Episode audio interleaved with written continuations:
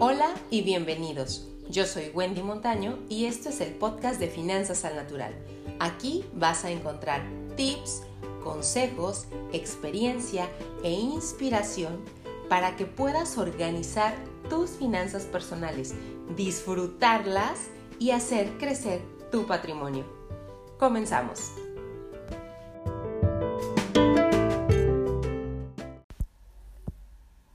Hoy un plan de emergencia para esas épocas de vacas flacas. Bienvenidos al episodio número 4 de este podcast. ¿Has escuchado alguna vez la frase de que hay veces en las que el pato nada y otras en las que ni agua bebe? Porque hoy vamos a platicar justo de qué hacer cuando el pato se queda sin agua o cuando te tocan las vacas más flacas en tus finanzas personales. Y bueno, ¿Qué, te puede estar pasando el día de hoy o qué nos puede estar pasando? Aquí vamos. Resulta que estamos viviendo un momento que nos tomó por sorpresa a todas las personas, los países y al mundo entero. Este momento de vaca flaca, de alguna manera, hoy se llama pandemia, pero cabe mencionar que puede tener n cantidad de nombres. Pero bueno, si, la, si esta crisis te agarró, como decimos por acá, con los dedos en la puerta o medio mal parado económicamente hablando, aquí te cuento ocho pasos como una medida que te puede ayudar a transitar este periodo de una mejor manera. Eso sí, vas a necesitar echar mano de tres valores que son fundamentales. El primero de ellos es la paciencia.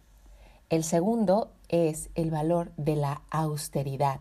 Este valor que a veces lo tenemos tan, tan mal ubicado, pero que cuando lo empezamos a practicar te das cuenta de que te deja muchísimo más de lo que en realidad te quita. Y bueno, el tercero es la actitud, mantener una buena actitud. Y bueno, ¿cuáles son estos ocho aspectos que te sugiero considerar te los digo en este preciso instante, pero antes, recuerda algo muy importante. Este periodo de transición es eso, un periodo, solamente es una etapa. Ahora sí, aquí vamos. El número uno, aprende a vivir con menos. Y aquí te quiero hacer énfasis, siempre se puede. No sabes la cantidad de veces que la gente me dice, es que apenas y me alcanza para salir el mes. Pero cuando nos sentamos y hacemos una revisión, te das cuenta de que hay gastos que se podrían ajustar al menos temporalmente para que vivas con un 20 o un 30% de lo que ordinariamente acostumbras gastar. Entonces, número uno, aprende a vivir con menos. Siempre se puede. Número 2. Registra todos tus gastos. Aprovecha esta coyuntura. Si antes no lo hacías, empieza a desarrollar esta disciplina. Te voy a explicar por qué es importante que los registres. Porque el cerebro es muy juguetón. El cerebro te puede hacer creer que tú no te excedes de mil pesos o de mil dólares o de mil euros o la, denominación que tú quieras mencionar. Pero cuando empiezas a anotar gastos, te das cuenta de que terminó el mes y en vez de gastar mil, gastaste mil trescientos o mil quinientos. Y tú dices, pero ¿cómo? Si yo llevaba la cuenta. No le dejes esta parte al cerebro. Registra todos tus gastos. Número tres. Presupuesta en familia. Es decir, si depende alguna persona o varias personas de ti, es importante que en este tipo de periodos de ajuste la familia esté enterada de la situación y colabore, es decir, que también también le entre a este tema de que tenemos que, de que tenemos que recortar gastos. O también te puede ser muy útil el compartir con, con, la familia para que te den ideas de qué más hacer o en dónde más recortar. Porque si tú llegas y simplemente haces un ajuste sin explicar, vas a empezar a tener conflictos con los miembros. Entonces, por eso es importante que particularmente en este tipo de situaciones se presupueste con las personas que están cerca de ti o tu familia o aquellos que dependen de ti, que ellos entiendan que es un periodo de ajuste. ¿Vamos bien hasta aquí? Ok, vamos a entrar al cuarto punto y es aprovecha al máximo la comida. En este periodo de cuarentena en la que estamos prácticamente todos, las salidas al supermercado son muy escasas. Entonces, hay que aprovechar lo que más puedas. Ejemplo, un ejemplo muy simple. Si en condiciones normales te comes los, los arbolitos, estos verdes lindos del brócoli, pero desechas el tronco, hay gente que, que sí, que así lo hace, en condiciones extraordinarias hay que buscar cómo preparar el tallo también. Digo, no, no toda la gente lo utiliza, hay quienes sí, hay quienes no, pero es un simple eh, ejemplo para que veas que en condiciones extraordinarias hay que sacarle provecho a todo. Otro ejemplo simple, este, si acostumbras comprar, no sé, las piezas de pollo por separado, pues a lo mejor en este tipo de condiciones te compras el pollo completo y haces eh, maravillas con él, porque aparte es mucho más económico comprarlo completo que en partes. Ahora, el punto número 5 está muy ligado al anterior y es ponte creativo. Seguramente tú que me escuchas eres mucho más creativo que yo en la cocina y, al final este solamente es un área. Te puedes poner creativa o creativo en el uso de los servicios, en la ropa, en todo aquello que te pueda representar un ahorro.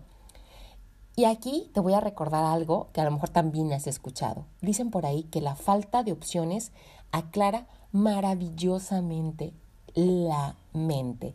Es decir, cuando nos vemos en condiciones extremas, nuestra, nuestra mente empieza a buscar opciones para salir adelante. Entonces, algo que en ordinario tú dirías es que no lo puedo hacer, en este tipo de condiciones vas a ver cómo sí se puede hacer. Así es de que aprovecha. Punto número 6. Reusa, recicla y repara. Ahorita, oye, otro dicho por ahí, el horno no está para bollos. Hay que aprovechar lo que hay como hay. Aquí te otro ejemplo de este punto número 6. Quienes tienen hijos me van a entender perfecto este punto. De ordinario, tú terminas el frasco de la mayonesa y lo tiras a la basura. Pero en extraordinario, que los niños están en casa y que tienes que pensar en N cantidad de cosas para mantenerlos entretenidos, ese bote de mayonesa que de ordinario tiras te va a servir para hacer una alcancía, para hacer un X, no sé, para hacer N cantidad de manualidades que te van a permitir tener a los niños entretenidos. Digo, ese es un ejemplo muy simple, pero simplemente es para, para, para, para dar ideas ¿no? y dejar más claro el concepto. Ya estamos por terminar, vamos por el punto número 7. Y aguas con este punto. No te endeudes. Yo entiendo que es una situación complicada, pero haz lo posible por no buscar dinero rápido porque el dinero rápido sale muy caro. Haz una buena selección. Busca dinero barato. Si no tienes otra opción y necesitas pedir prestado, busca dinero barato. Lo más barato que puedas. Y aquí te va algo, un tip. No saques dinero de las tarjetas de crédito, por favor. Mucha gente piensa que sacar dinero de las tarjetas de crédito es como sacar dinero de la tarjeta de débito y no es así. Recuerda que las tarjetas de, de crédito perdón, te cobran una comisión cuando, cuando tú usas el cajero automático. O sea, simple y sencillamente por ir a retirar, ya gastaste, ya tiene un costo. Más aparte son los intereses que tú tienes que pagarle a esa tarjeta de crédito por la cantidad de días o el periodo que dures financiándote.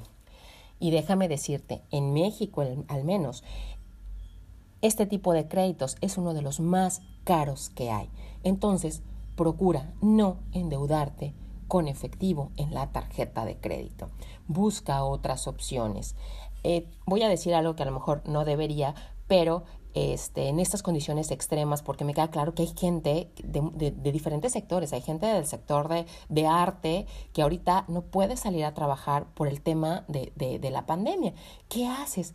Bueno, a lo mejor te acercas a alguien que te pueda hacer un préstamo y se lo regresas en seis meses. A lo mejor te prestan mil y te comprometes a regresarle mil más el 10%, mil cien. Ahora, no es como que te acercas, pides prestado y le regresas sus mismos mil. Tampoco va por ahí el tema, tampoco por ahí, va mi sugerencia, porque al final es un dinero que cuesta y, y al final es, es, un dinero que la otra persona tenía ahorrado y que podría tener invertido, etcétera, etcétera, etcétera. Pero bueno, ahí ya tú verás el tipo de arreglos justos que, que se puedan este, tener en condiciones muy, muy extremas. Ahora, eh, el punto número 8, y con este terminamos, es comparte con los que menos tienen. Déjame decirte algo, cosas buenas suceden cuando tú compartes. Y no me refiero a la persona que recibe lo que tú le das, me refiero a ti mismo. Cosas buenas, cosas grandes, cosas que te van a sorprender suceden cuando tú compartes. Y ojo, cuando compartes de manera disciplinada, no a manera de turismo filantrópico, ese donde un día ayudas y tres no, y una semana ayudas y dos meses no, no, no, no, no me refiero a eso, me refiero a la parte disciplinada y también inteligente de dirigir un recurso hacia alguien que tiene menos que tú. Eso es súper bueno. Y, y, considera algo que, que en otras ocasiones también les he comentado, no compartes porque te sobra. Digo, yo entiendo que es una época de carestía, pero recuerda que a uno le sobra cuando comparte, cuando aprende a compartir. Entonces, bueno, hasta aquí el episodio del día de hoy. En un momento te menciono en dónde puedes encontrar más tips y sugerencias para administrar mejor tus finanzas, pero me despido no sin antes recordarte esta frase que ya es tradicional. En materia de finanzas personales, el dinero, recuerda, solamente es un muy buen pretexto, pero lo que realmente buscamos las personas siempre va mucho más allá.